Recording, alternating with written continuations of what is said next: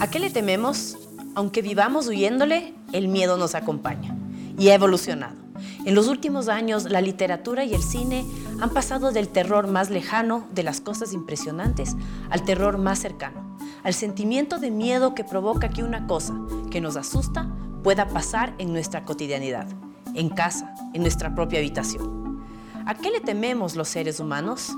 Hoy, en Espirales, para abordar el tema, está aquí la escritora Sandra Araya, que ha incluido este sentimiento en su obra literaria.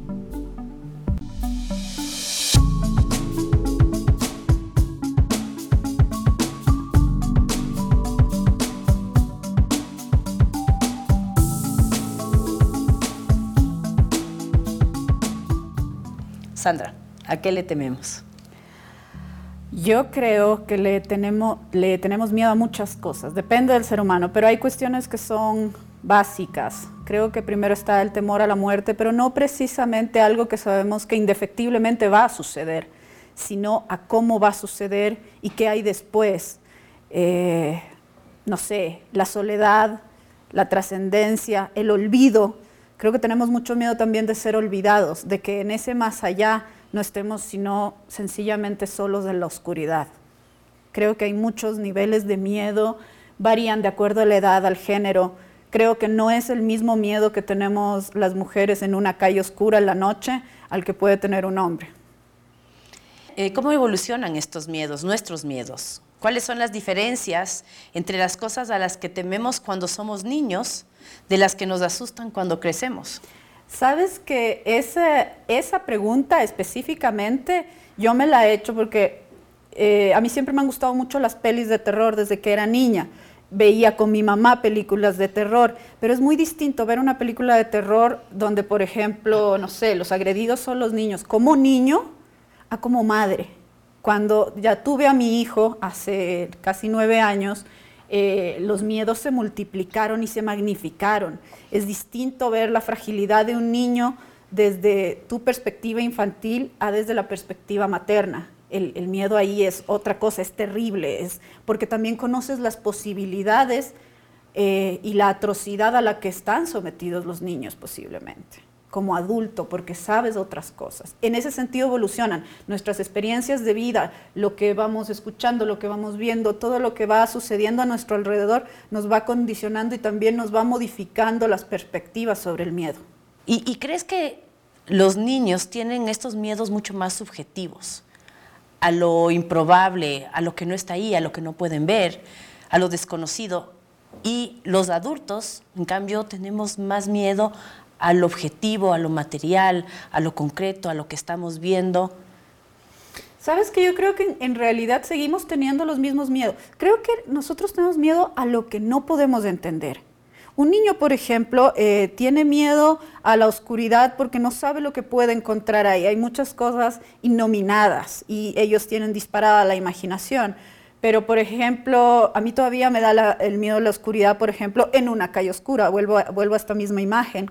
Eh, si voy caminando sola en la noche, la oscuridad, yo sé lo que hay ahí, lo que podría esconderse ahí. Él no lo sabe, un niño pequeño no lo sabe, pero el terror es el mismo, es, es a lo que no conocemos, algo que te puede hacer daño. Creo que definitivamente uno de los motores del miedo es algo que no podemos explicarnos, lo que no conocemos, lo otro como un absoluto. Tú que has tenido la oportunidad de, estudiar los miedos justamente para, tu escritura, ¿cuáles crees tú que son los miedos más comunes? bueno, eh, me he encontrado mucho, eh, bueno, el miedo a la muerte, como te decía, el otro día conversaba con mi mamá, que, que es con quien converso muchísimo para ir creando cuestiones, para ir imaginando situaciones. Y ella me decía, yo no creo que tengamos tanto miedo a la muerte, sino a cómo puede llegar. Y obviamente está la pérdida de los seres queridos, ese es un terror. Y el terror también a lo que no entiendes, insisto, por ejemplo, uno de mis terrores es la locura. Es no saber hasta dónde tú como ser humano puedes llegar a, ser capaz de algo. Eso, eso a mí es algo que me aterra, porque la locura es un universo otro completamente eh, eh, ajeno a nuestro pensamiento, a nuestra lógica. Eh, a veces escucho atrocidades que cometen los seres humanos y uno no puede, y uno no puede dejar de preguntarse, ¿yo sería capaz de algo así? ¿Sería capaz? Entonces creo que cuando nos cuestionamos esto, como decías al principio, cuestionarnos es algo súper importante y de ahí también nacen los miedos. Pero del miedo nace la pregunta y nace la capacidad de autorreflexión. No había pensado en eso, el miedo a perder la cordura, a, salirse de uno mismo, ¿no? Exactamente. Eh, y, cuáles son tus miedos? ¿Cuáles son los miedos, tus miedos que podemos ver en tu escritura? la gente cree que, en serio eh, yo, yo, paso atormentada. En realidad yo tengo una vida bastante reposada. Vivo con mi hijo, con mi mamá y con mis perros. Entonces yo tengo una vida bastante reposada. Aparte soy muy volcada a mis libros. Pero siempre creo que hay algo que no funciona bien o que no podría funcionar bien. El sonido del viento en la noche a mí es algo que me espanta desde que era niña. Sobre todo en esta época de verano es, una cosa espeluznante me aterra el sonido de, los gatos peleándose la noche por una leyenda quiteña que decían que, había un bebé que lloraba y que era el diablo, y eso se confunde con los maullidos de los gatos. O sea, tú me puedes decir, tal vez son tonteras, son cosas muy absurdas, pero uno no puede evitar de pensar si hay alguien acechando afuera, por ejemplo, si el ruido del viento no está escondiendo una puerta que se está abriendo y se está cerrando a propósito. Eh, tengo obviamente miedo a, la pérdida de los seres queridos, que algo le suceda a mi hijo, que algo le suceda a mi mamá. Va por ahí, son, miedos súper terrenales. Y lo que ocurre en mi obra, más que miedo, eh, lo que hay también es mucha tristeza a veces, una, imagen reflexiva de, qué es lo que sucede cuando uno está encerrado en, en uno mismo, cómo ves la realidad, la otredad de los otros, la fragilidad de los otros cuerpos, la propia fragilidad. Em, va por ahí más o menos. Y también la idea de que tal vez esto que estamos viviendo no, no pueda ser superado, la, la, falta de trascendencia, eso es algo que a mí me, un poco me, me, aboca a decir, en serio, no hay nada más que esto, esto es la vida, o sea, trabajar todos los días para reproducirte y morirte, no hay algo de trascendencia en esto, no hay nada más, pero a la vez la trascendencia también te da miedo, ¿qué es lo que hay después? ¿Qué es lo que el miedo, ese miedo, esas experiencias de terror nos enseñan? ¿Qué debemos aprender de, esos momentos de, terror? Yo creo que las propias capacidades, lo que eres capaz de hacer para sobrevivir, eh, también eh, cómo te pruebas. Tal vez hay gente que, que, se cree muy miedosa o que dicen yo no puedo, yo no puedo hacer ciertas cosas. Y el rato de los ratos sí pueden, pueden enfrentarse a cuestiones reales. Es un poquito crecer a la mala, ¿Y cómo se manifiesta ese miedo? ¿Tú crees que hay miedos que se manifiestan en forma de juicios o posicionamientos? Sí puede ser. Em, por ejemplo, insisto, el miedo que tiene una mujer en la calle sola no es el mismo miedo que va a tener un hombre. Y yo, por mucho que diga, ah, no tengo miedo, porque voy a confiar, no sé, en una entidad superior o voy a confiar en mis, en mis fuerzas, eh, no sé, o sea, igual tengo miedo. Superé mi miedo a cruzar a la esquina a comprar algo en la noche a las 8 de la noche. Fue suerte. No sé, es algo, creo que también eso es un posicionamiento político, no o sea, pensar a través de tus miedos que lo mismo que tú sientes le puede pasar a otra persona. O sea, creo que también el miedo te ayuda a ponerte en los zapatos de alguien más y crear cierta empatía. O sea, decirle a un niño, tu miedo es ridículo, es cruel porque a muchos niños les decía, ay, pero no seas, antiguamente les decías, pero no seas tonto, no, que no pasa nada, que no sé qué. No, si, tienes miedo es por algo, hay que explicarle, eh, te das el modo de decirle, bueno, tienes miedo por esto, tienes miedo de caerte, tienes miedo de que entre alguien, tienes miedo de que, de que pase algo.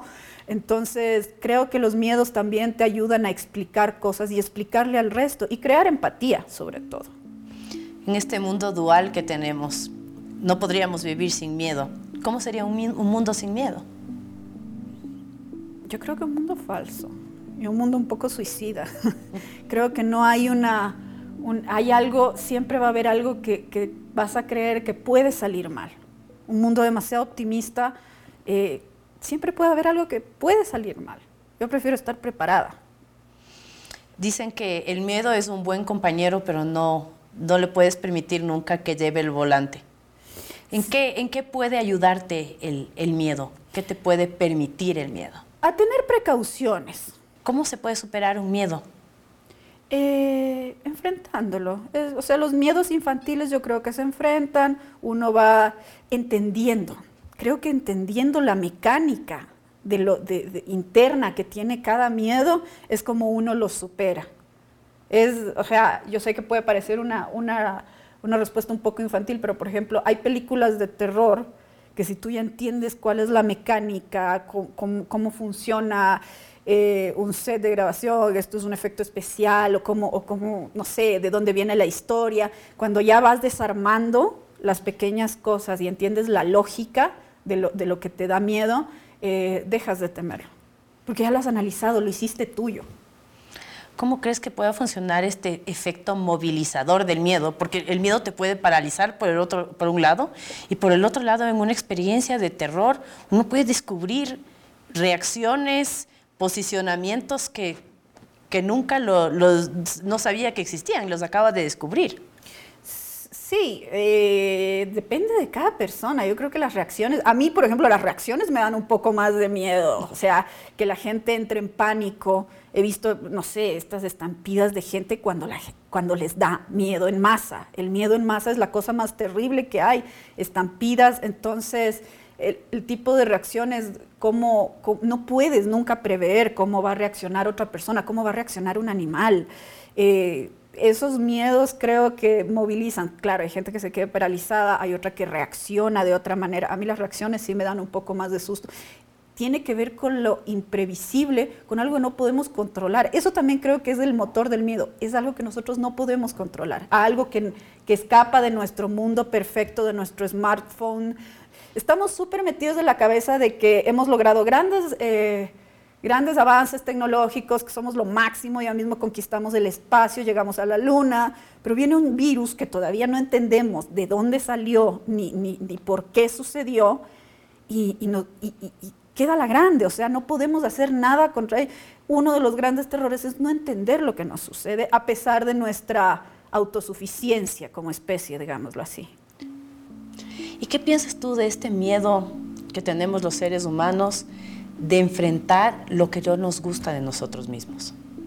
Eso es complicado. Yo creo que eso es súper complicado porque siempre obviamente va a ser más fácil ver los defectos de los otros, pero hacer esta, este ejercicio de deconstrucción y decir, bueno, tal vez la tóxica en la relación soy yo, no él, o, ella, o no sé, tal vez la, que está pecando de, de ciertas cosas soy yo, soy yo. Eh, es difícil hacer ese, ese, reconocimiento.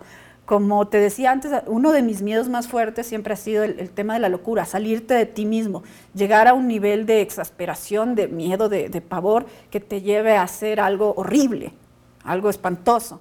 Entonces yo creo que uno sí debería hacerse ciertas preguntas de vez en cuando, de qué soy capaz, hasta dónde están mis límites, qué es lo que no puedo soportar yo creo que ahorita, por ejemplo, con el tema de redes, tenemos un problema de, masificar miedos, de, sale una noticia falsa, eso se riega y no hay manera de contenerlo. No hay, o sea, es que realmente no hay manera. Cada vez que lo pienso, a mí, eh, por ejemplo, eso me produce, no sé si miedo, pero me produce una, también un, rechazo, por ejemplo, si sueltan un chisme en contra de alguien y es mentira, pueden, provocar un linchamiento. O sea, hay, un nivel de desborde como especie gracias a la tecnología que creo que no teníamos contemplado. Y eso, por ejemplo, creo que ahí se desatan muchos miedos. El miedo de uno se vuelve viral y, o sea, puede causar cosas gravísimas. Bueno, ahora el género, tú sabes más que nadie que estás en, dentro de, este género del terror y del miedo, vemos que hay cada vez más aceptación y esto es lo que yo siento sobre esta, esta lectura de suspenso, de terror. Las películas de terror se llenan las salas inmediatamente.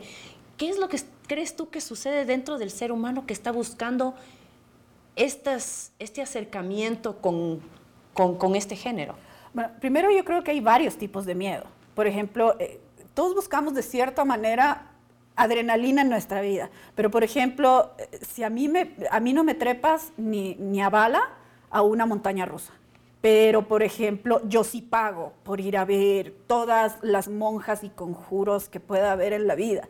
Yo creo que a cada, a cada persona le gusta indagar en esos pequeños miedos que son absurdos. O sea, si, si los conversamos aquí, eh, em, entre las dos, bajo luces y en cámara, perfecto, parecen absurdos. Pero cuando llegas a tu casa y estás solo en la noche, o estás al lado de tu marido, o están tus hijos, o estás sola en tu, en tu casa, dices, ¿y el ruido que, que hay abajo qué? ¿El ruido que hay abajo qué?